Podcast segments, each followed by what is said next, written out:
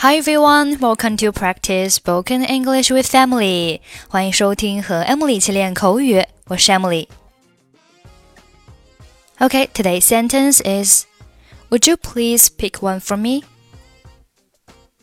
Would you please pick one for me? Would you please pick one for me? Pick, P I C K，动词，表示挑选、采摘。 这个单词它是一个短元音 i，读的时候要短促且含糊，pick，pick，而不是 peak。如果读成 peak，就是另外一个单词 p e a k，这个单词的意思是顶峰、最高点。所以，Would you please pick one for me？意思就是。可不可以请你帮我挑一个？你们这儿卖新鲜的葡萄吗？我想买一些。Do you have any fresh grapes? I'd like to buy some. 有，葡萄是两美元每公斤。你想买多少？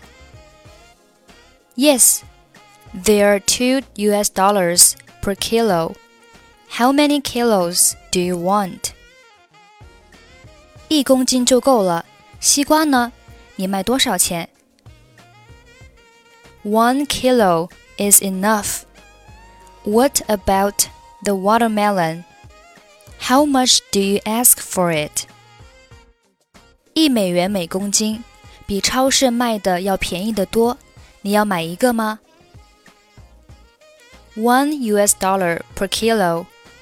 It is much cheaper than it is in the supermarket. Do you want to have one? 可不可以请你帮我挑一个？Would you please pick one for me? 好呀，这个看起来熟了，而且多汁，你可以买这个。还要什么吗？All right, this one looks ripe and juicy. You can take it. Anything else? 我看看，桃子多少钱？Let me see. How much are these peaches? 三美元每公斤，它们还不是当季的水果。Three U.S. dollars per kilo. They are not in season yet. 太贵了，不买了。 可以告诉我总共多少钱吗？That's too expensive to buy. Can you tell me what the total is? 总共六美元。They are six US dollars altogether. Do you have any fresh grapes? I'd like to buy some. Yes, they are two US dollars per kilo. How many kilos do you want? One kilo is enough. What about the watermelon? How much do you ask for it? One US dollars per kilo. It is much cheaper than it is in the supermarket. Do you want to have one? Would you please pick one for me? Alright, this one looks ripe and juicy. You can take it. Anything else?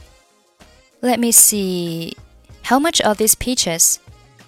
3 US dollars per kilo. They're not in season yet. That's too expensive to buy. Can you tell me what the total is? There are 6 US dollars altogether.